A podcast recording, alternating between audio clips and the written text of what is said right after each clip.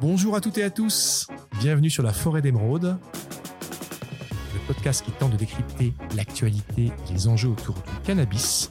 Je suis Oncle Charlie et aujourd'hui je reçois une invitée très spéciale qui nous vient de Normal France. Normal France, on va beaucoup en parler. Alors qu'est-ce que c'est? Déjà c'est un acronyme qui veut dire National Organization for the Reform of Marijuana Laws. France, donc euh, l'organisation nationale pour les réformes des lois sur le cannabis. C'est une association à but non lucratif qui est ouverte à tous les citoyens qui souhaitent une réforme des lois sur le chanvre, connu également sous son nom scientifique de cannabis sativa, et les autres stupéfiants. Alors Normal France soutient une politique rationnelle, juste et efficace en matière de lutte contre les abus de substances et les addictions. Cette introduction étant faite, on a l'honneur de recevoir une des membres du comité exécutif de Normal France, en la personne de Christelle Deline Garnier. Christelle, bonjour et bienvenue. Bonjour et merci beaucoup pour, euh, pour cette invitation, Oncle Charlie. Mec, c'est un plaisir vraiment de vous parler. On vous suit depuis euh, pas mal de temps sur Normal France. On est admiratif de votre travail et on voulait le partager à nos auditeurs parce qu'on pense, on est persuadé que beaucoup ne vous connaissent pas ou pas assez. Et ben, pour combler un peu ce vide, on va passer euh, pas mal de minutes ensemble et faire découvrir à tout le monde ben, tout ce que Normal France fait déjà, s'apprête à faire et ce que vous allez pouvoir y trouver, que vous soyez simple citoyen ou consommateur plus ou moins aguerri. Donc aujourd'hui, Christelle, si je te demande qui est-ce que vous êtes, quels objectifs sont les vôtres à Normal France, comment tu pourrais éclairer la lanterne de nos auditeurs? Disons que l'action de Normal France euh, s'articule autour de quatre objectifs qui sont l'information, le soutien, euh, fédérer la société civile et promouvoir la recherche scientifique. Voilà. Euh, concrètement, on essaye de faire en sorte que chacune de nos actions rentre bien dans euh, un de ces objectifs. Donc, je peux développer légèrement donc sur sur ces objectifs. En termes d'information, on va avoir donc le site internet, on va avoir les réseaux sociaux, on va être présent grâce à des stands parfois en milieu festif ou dans des événements un petit peu liés au monde addicto. Donc sur notre site internet, ce qu'on peut trouver, c'est beaucoup d'informations concrètes et scientifiques euh, sur le cannabis, euh, beaucoup de RDR cannabis, donc la RDR cannabis qu'on appelle réduction des risques et des dommages, qui sont liés en fait à l'usage euh, à l'usage du cannabis. Donc on a des différents types de risques, ça peut être des risques au niveau sanitaire, comme ça peut être aussi des risques juridiques, c'est toutes sortes de risques ou des risques sociaux. La RDR, pour qu'on soit clair, donc réduction des risques, je viens d'évoquer, c'est une politique qui a été mise en place euh, au début des années 90 en France, de santé publique, enfin, point de vue large, pour permettre à des usagers euh, de, drogue, quelle qu'elle soit, aujourd'hui le cannabis est encore classé euh, en tant que drogue, auprès de la loi française, de, chercher à les accompagner plus que de simplement les sanctionner, d'avoir une réponse simplement répressive, de les accompagner dans des modes de consommation différents. Voilà, c'est ça. On peut dire en fait que la RDR a pris euh, naissance euh, au moment du sida puisqu'en fait il y avait ces histoires de seringues. donc en fait on le fait de promouvoir, de, donner en fait des seringues propres, on pourrait considérer que c'était euh, comme euh, promouvoir la consommation de stupéfiants, alors qu'en fait c'était vraiment pour réduire les risques euh, liés à la contamination du SIDA. Donc pour moi en fait la réduction des risques naît à ce moment-là. néanmoins on a une loi en 2016, donc une loi de Marisol Touraine, qui en fait permet de légalement faire de la RDR cannabis. De cette loi, donc Marisol Touraine, donc euh, qui me semble euh, de 2016, a permis en fait l'apparition donc des salles de consommation à moindre risque. SCMR. SCMR, qu'on appelle plus communément euh, salles de shoot. Oh, on n'aime pas trop ce nom-là, ça fait un peu négatif. Absolument. Et nous, on l'utilise pas du tout, mais comme effectivement dans l'inconscient collectif. Dans les médias, et encore, on en parle pas mal ces derniers jours. Exactement. Ces salles de shoot, et ça, c'est bah, c'est ouais, biaisé tout de suite. Exactement. Donc en gros, voilà ce qu'est la RDR cannabis. C'est, c'est pas dire aux gens consommer beaucoup de cannabis ou consommer bien du cannabis, c'est consommer de façon à ce que ça vous fasse le moins de mal possible. Voilà, c'est euh, euh la RDR cannabis, c'est ça. Donc comment nous on fait de la RDR cannabis? Donc effectivement en faisant de l'information via notre site internet, via les réseaux sociaux, mais via aussi des flyers. Euh, on fait aussi des interventions en carude. Euh, on a certains carudes. Alors les carudes, euh, ce sont des centres addictos en fait, tout simplement. L'addictologie qui traite les addictions. Voilà, qui traite euh, qui traite les addictions. Et donc certaines en fait ont fait le choix, comme nous, de se dire l'abstinence pour le cannabis n'est pas forcément la meilleure solution. D'ailleurs, on n'y arrive pas forcément.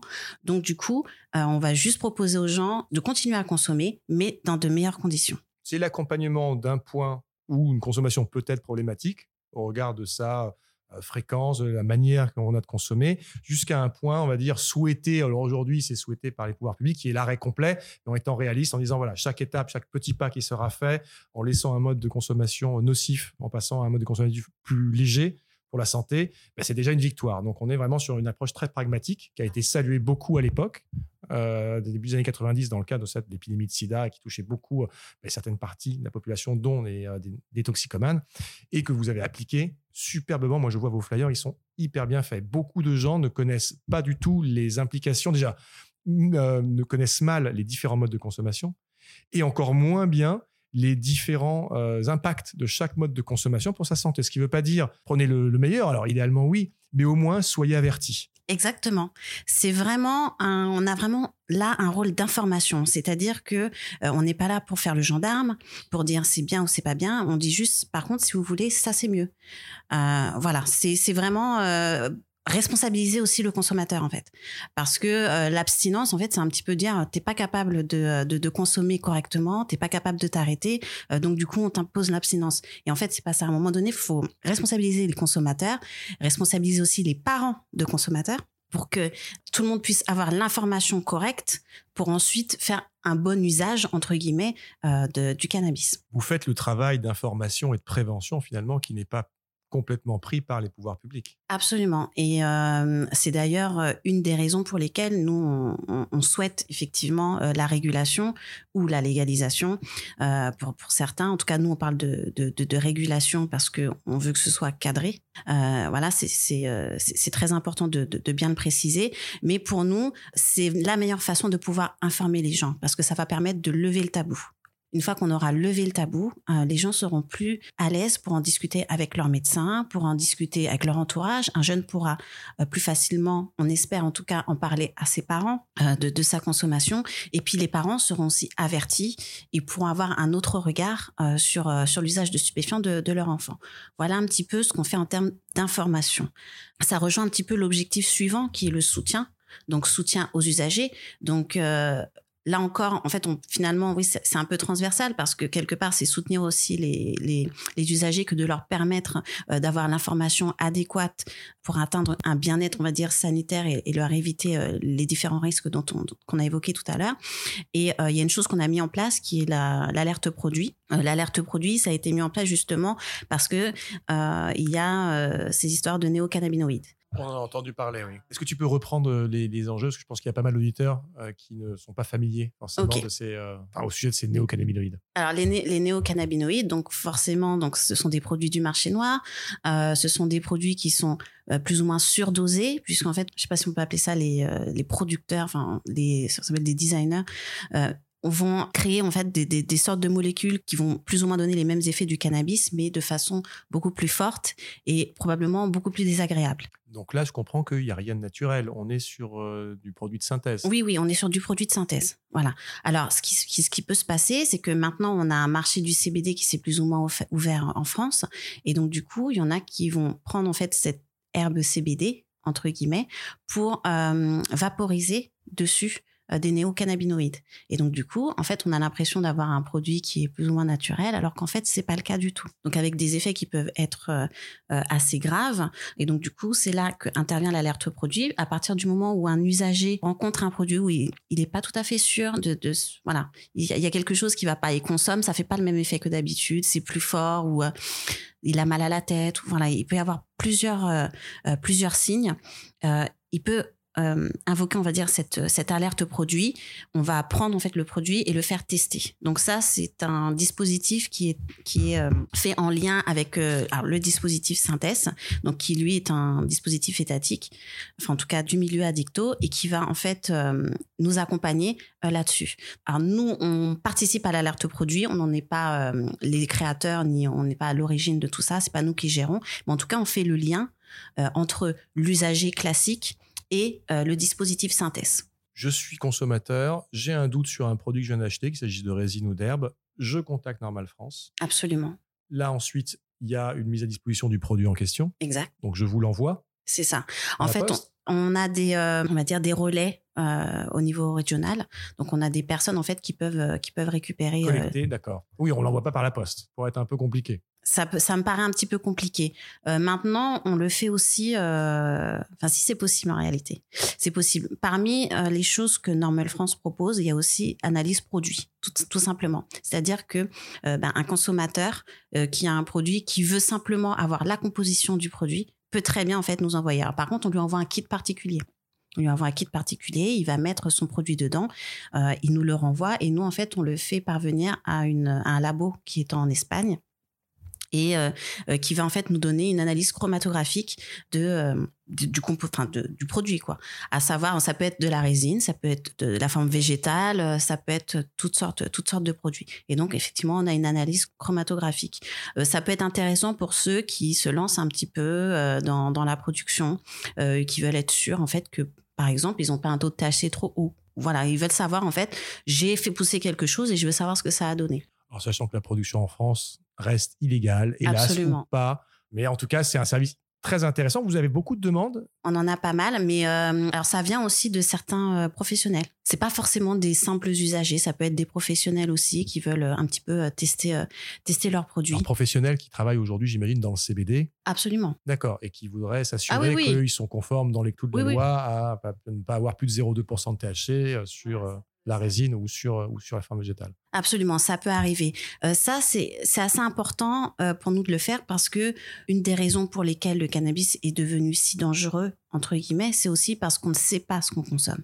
Et qu'en fait, c'est une manière aussi, encore une fois, de responsabiliser le consommateur.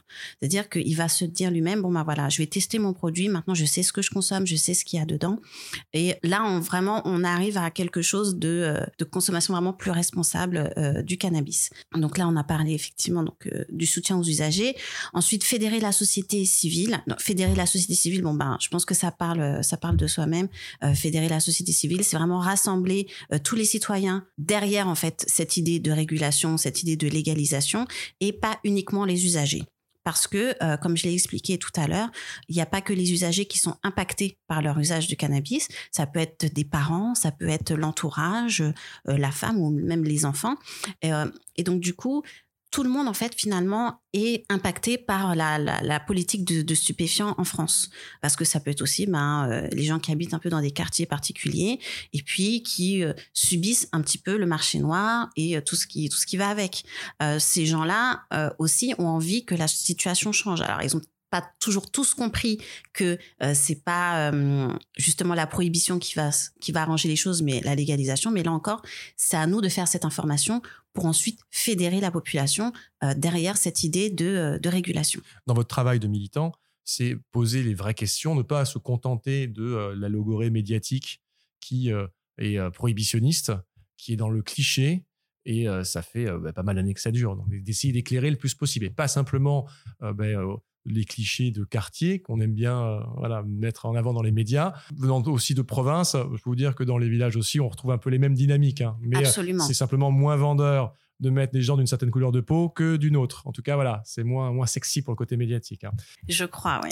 Effectivement, c'est intéressant en fait. C'est vraiment intéressant de le dire puisqu'en réalité, il n'y a pas, euh, pour moi, il n'y a pas vraiment plus de consommation euh, d'un côté ou de l'autre. Par contre, il y a plus d'arrestations d'un côté ou dans un autre. Donc en fait, c'est peut-être aussi euh, cette idée-là. Et il y a un petit côté aussi, bon, c'est très bien, on connaît les, le, symptôme, j'ai envie de dire, du contrôle aux faciès, qui en fait, souvent le cannabis est aussi utilisé dans ce cadre-là. Donc, euh, on se dit aussi que ça pourrait apaiser aussi certaines relations entre la population et les forces de l'ordre. Il y a une dimension d'inégalité sociale qui est évidente. Ça, ça alimente une grande partie de clichés racistes et pour avoir vécu et dans des grands ensembles urbains et euh, dans des petits villages de province, je peux vous dire que le niveau de consommation moyen est beaucoup plus élevé dans ces petits villages ou ces petites agglomérations de province que dans les quartiers où finalement on prend pas mal de distance avec le produit parce que culturellement c'est pas forcément quelque chose dont on est proche. C'est vrai. Mais ça, il faut s'intéresser un tout petit peu aux gens et aller leur parler et se rendre compte très simplement et pas se contenter de regarder des médias d'opinion. Eh ben, c'est ce qu'on fait, euh, en tout cas, c'est ce qu'on fait chez Normal France.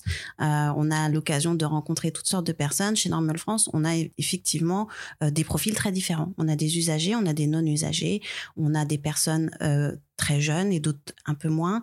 on a vraiment de tout. Et quelque part, je pense qu'on a, on représente quand même une certaine partie de la société Et c'est assez étonnant en fait quand on arrive d'ailleurs chez Normal France parce qu'on arrive aussi avec ses propres ses propres idées, ses propres a priori sur soi-même en fait sur sa sur sa consommation et euh, c'est très euh, très intéressant en fait de, de, rencontrer des personnes qui sont en fait comme nous, euh, qui travaillent, qui ont une famille pour certains et qui ont un usage de cannabis qui n'est pas problématique parce que du coup il faut quand même leur rappeler que dans l'usage problématique peut-être 8% des usagers pas plus en fait seraient usagers à titre problématique. Donc en réalité avec cette prohibition on met de côté la très grande majorité des, usagers qui en fait ne sont pas problématiques pour, pour la société. C'est une notion importante.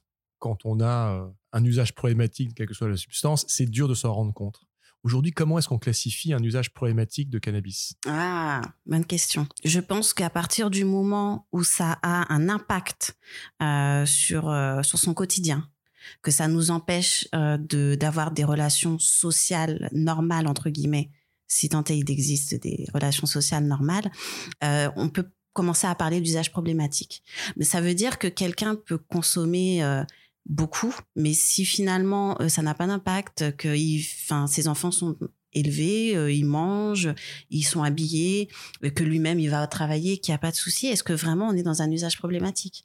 Voilà, c'est ça. L'usage problématique pour moi, c'est à partir du moment où ça a un impact sur, euh, sur la vie quotidienne euh, du consommateur et peut-être même de son entourage. On pourrait étendre ça aussi à sa santé. Et c'est là où, en revanche, on reboucle sur la RDR qui est de dire, Absolument. Euh, et même si vous, avez, vous ne considérez qu'un impact négatif sur vous-même, donc vous êtes seul responsable. Hein, c'est votre choix. Certains boivent beaucoup d'alcool, d'autres fument beaucoup de cigarettes. Pourquoi pas se dire, bon, ben, tu consommeras le cannabis que tu veux tant que tu ne mets pas la vie des autres en danger. Et pour la tienne, c'est ton choix mais là où la RDR prend du sens pour aider les personnes qui ne sauraient pas, voilà, comme on s'est dit tout à l'heure, à sortir un peu d'usage plus dangereux et problématique. Voilà, c'est ça. Donc nous, comment comment on va on va faire ça? C'est-à-dire qu'on va proposer finalement aux gens de vraiment avoir une réflexion sur leur consommation euh, et de se quelque part de se poser la question en fait à chaque fois que je consomme pourquoi je consomme? Est-ce que je suis dans des bonnes conditions pour consommer? Est-ce que je ne suis pas en train d'instaurer des rituels euh, inutilement? Enfin voilà c'est un peu comme le café clope. Je veux dire quand on a quand on essaie d'arrêter de fumer à chaque fois qu'on boit un café on a envie de fumer. Et donc du coup parce qu'on a associé en fait on a ritualisé euh, son café clope. Donc pour le cannabis c'est pareil. Donc on va proposer aux gens par exemple de faire de l'abstinence programmée. Abstinence programmée c'est-à-dire que euh, un jour par semaine tu consommes pas une semaine par mois, tu consommes pas. Un mois par an, tu consommes pas. Et ça, en fait, ça permet de s'éloigner, en fait, de l'idée de dépendance de pouvoir avoir un meilleur contrôle de sa consommation et d'être moins euh, victime, entre guillemets, de sa consommation. Si on peut parler de, de victime. Non, mais de reprendre la main sur sa, sur sa consommation. C'est ça. Et c'est des discours qui sont tout à fait acceptés pour d'autres substances. Je pense à l'alcool euh, ou d'autres. Et pour le cannabis, bah, à cause de cette prohibition, encore une fois, c'est tabou, donc on ne peut pas accompagner correctement les gens. Exactement. Voilà. Donc ça, c'est un petit peu, euh, c'est une des façons euh, que l'on a pour agir, enfin en tout cas pour essayer de soutenir euh, les usagers, de les aider aussi. Alors il y a le soutien. Donc là, on a parlé vraiment de la partie santé, mais il y a aussi le soutien des usagers vers l'accès aux droits. C'est-à-dire que ben il y en a certains qui vont être euh, arrêtés euh, bon ben euh, tu sais au volant, c'est un peu compliqué même si t'es pas sous l'emprise vu que les tests salivaires réagissent, on peut te sucrer ton permis, tu vois ça peut être très problématique. Donc du coup, nous on a on commence à avoir un réseau d'avocats qui peuvent aider les personnes qui se retrouvent dans ces situations-là parce que ça peut avoir un impact sur vraiment le côté social qui est pire finalement que, que, le produit en lui-même.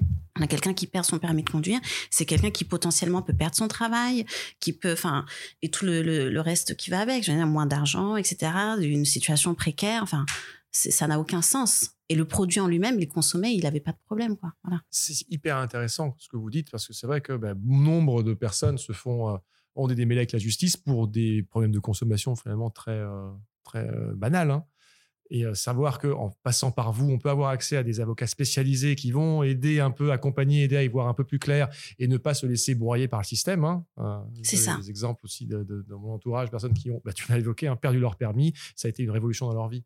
Euh, est-ce qu'on avait besoin d'aller jusque-là? Peut-être pas. En tout cas, voilà, d'avoir un appui légal de juristes spécialisés, c'est bien. Voilà, donc euh, ça, ça fait partie des choses qu'on essaie d'organiser. Euh, et donc du coup, le, quatrième objectif euh, de, de l'association, donc c'est promouvoir la recherche scientifique. Et là, ça rejoint un petit peu les choses. Alors, les avocats, effectivement, c'est pas de la science, mais en tout cas, on a un collège d'experts interdisciplinaires qui nous permet, si vous voulez, de, de pouvoir avoir une, une vision vraiment plus pragmatique et vraiment plus posée hors des débats idéologiques, etc. On est vraiment face à des personnes qui ont envie en fait de vraiment euh, discuter concrètement de la question du cannabis, des usages, euh, de, des idées de régulation.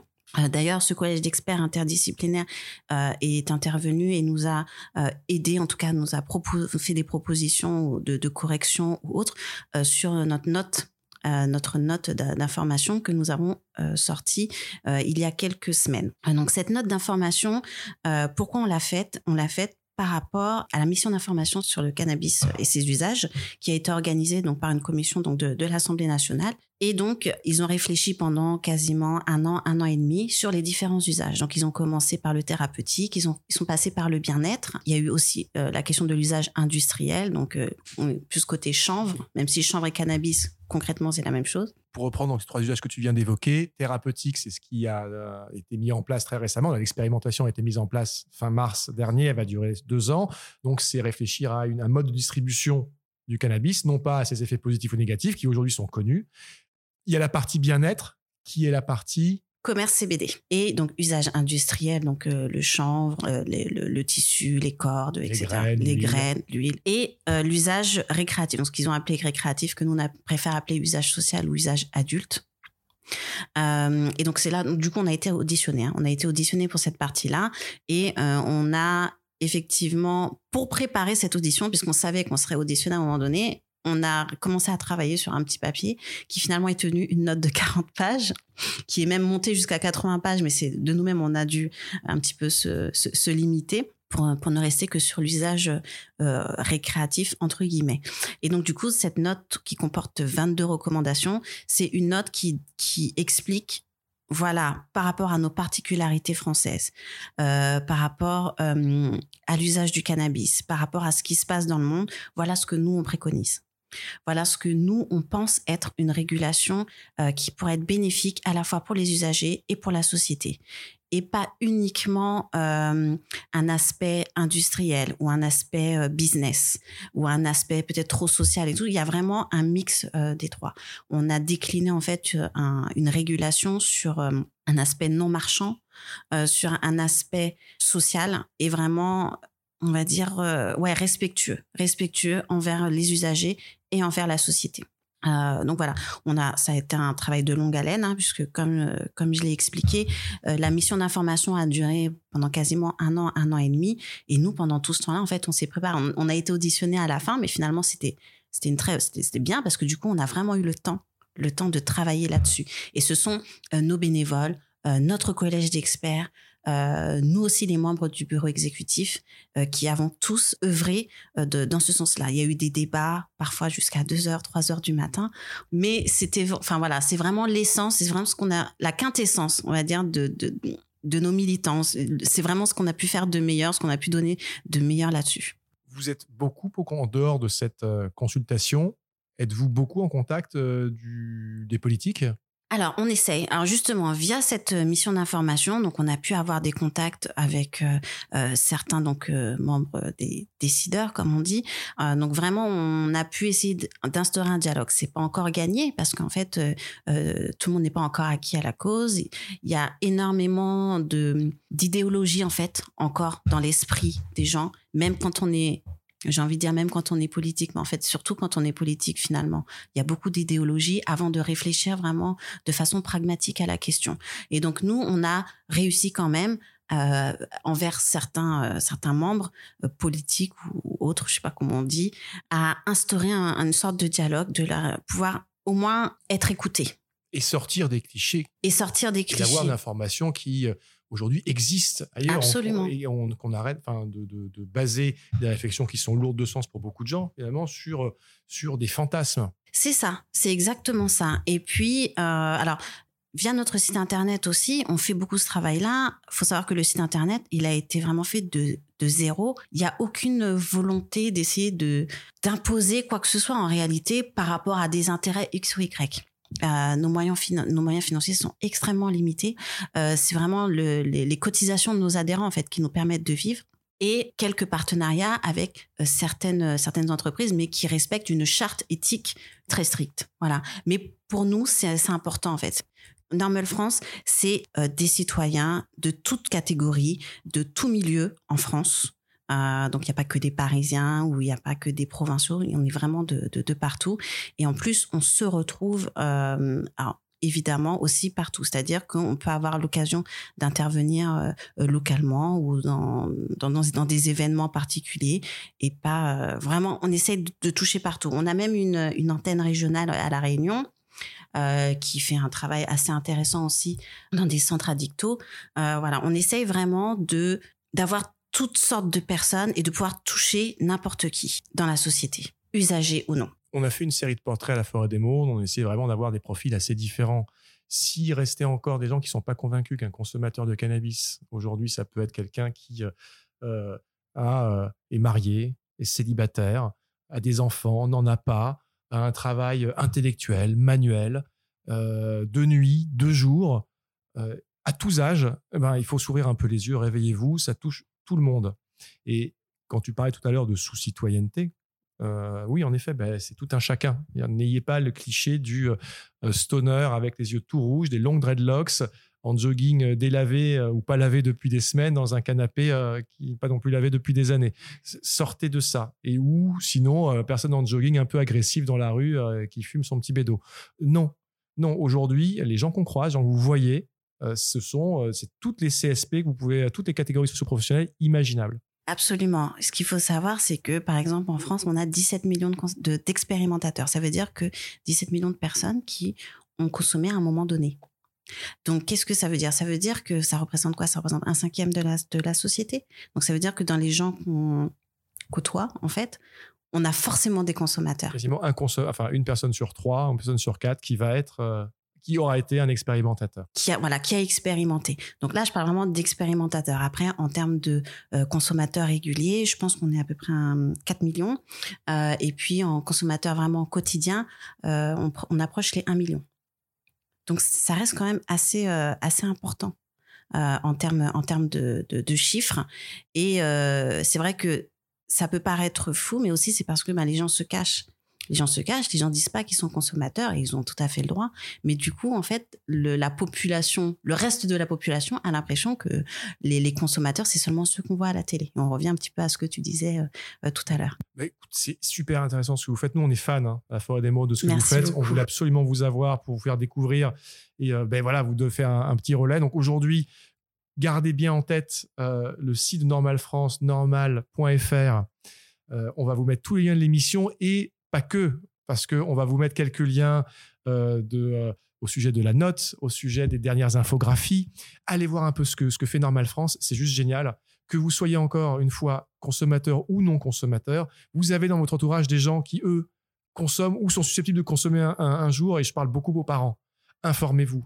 Ne tombez pas dans un discours tout répressif qui va rebuter vos enfants ou rebuter euh, les personnes dans votre entourage que vous souhaitez cibler, accompagner avec un discours plus éclairé et euh, allez regarder ce qu'ils font. Si vous voulez euh, ben, contacter Normal France, j'imagine que tous les liens, enfin tout est possible via le site. Euh, l'accès aux informations, il faut être membre pour, euh, ah non, pour Alors, pour euh, le site internet, donc il y a toute une partie qui est effectivement publique. Alors, on a un petit espace adhérent où effectivement il y a des petites choses, des hum, codes promo ou euh, des informations. On a le livret d'adhérents, par exemple, avec euh, des éléments de langage et puis des petites informations. pour ceux qui veulent aller plus loin que simplement s'informer. Exactement, pour ceux qui veulent aller plus loin. D'ailleurs, pour ceux qui veulent aller plus loin que simplement s'informer et qui veulent aussi devenir actifs, on est toujours en fait à la recherche de nouveaux actifs faut vraiment pas hésiter.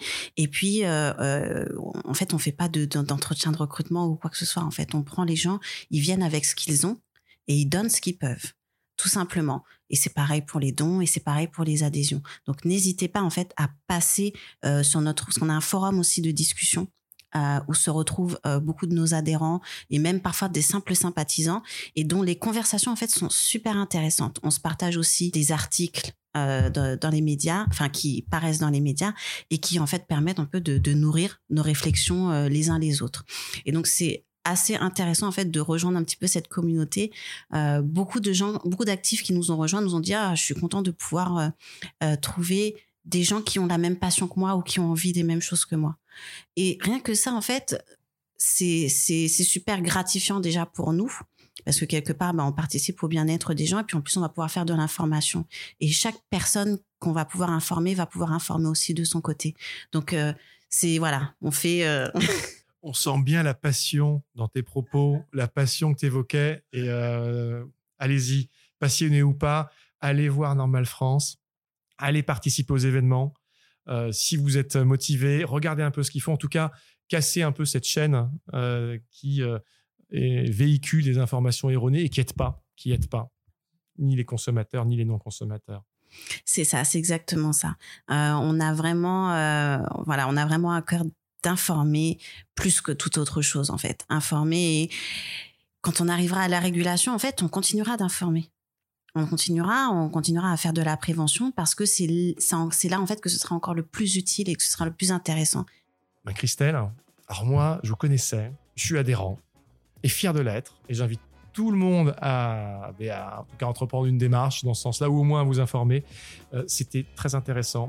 On va euh, partager, comme je disais, plein de liens allez les consulter. Il y en a qui sont très courts, hein. vous ne passerez pas des heures. Euh, là, tu, évoquais des, notes de plusieurs pages, mais il y a aussi des infographies qui sont compréhensibles en, quelques coups d'œil. Vraiment, il y en a pour, il y a pour tous les goûts, pour tous les agendas. Si vous n'avez peu de temps, vous trouverez des choses qui sont très rapidement, qui vont vous apprendre plein d'informations. Et d'autres, bon, si vous voulez creuser, vous voulez passer une petite soirée à, à lire des choses, c'est vraiment une mine d'or. On recommande à tout le monde. Tous les liens vont être mis. Je sens qu'on va se revoir, Christelle. Avec plaisir. Qu'on est fan de votre travail. Je sens qu'on va se revoir, peut-être même à intervalles réguliers, parce que c'est beaucoup de auditeurs nous demandent des informations très pratiques finalement. Ah, mais on sera là pour ça, on répondra présent. Il n'y a aucun souci, au contraire, euh, tant que ça nous permet de faire de l'information, on sera, on sera présent.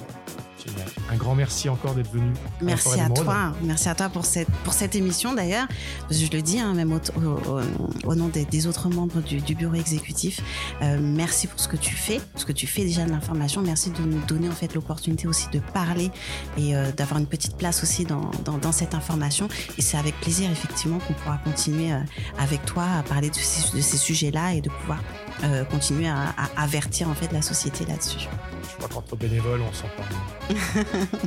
C'était Oncle Charlie pour la forêt d'émeraude. Merci Christelle. Merci à toi. Je te souhaite une très bonne fin de journée. Merci et beaucoup. À très bientôt, j'espère. Merci à toutes et à tous de nous avoir écoutés. J'espère que ce sujet vous a passionné autant qu'il était passionnant. Regardez tous les liens qu'on va vous mettre en descriptif. Suivez, continuez à suivre Normal France.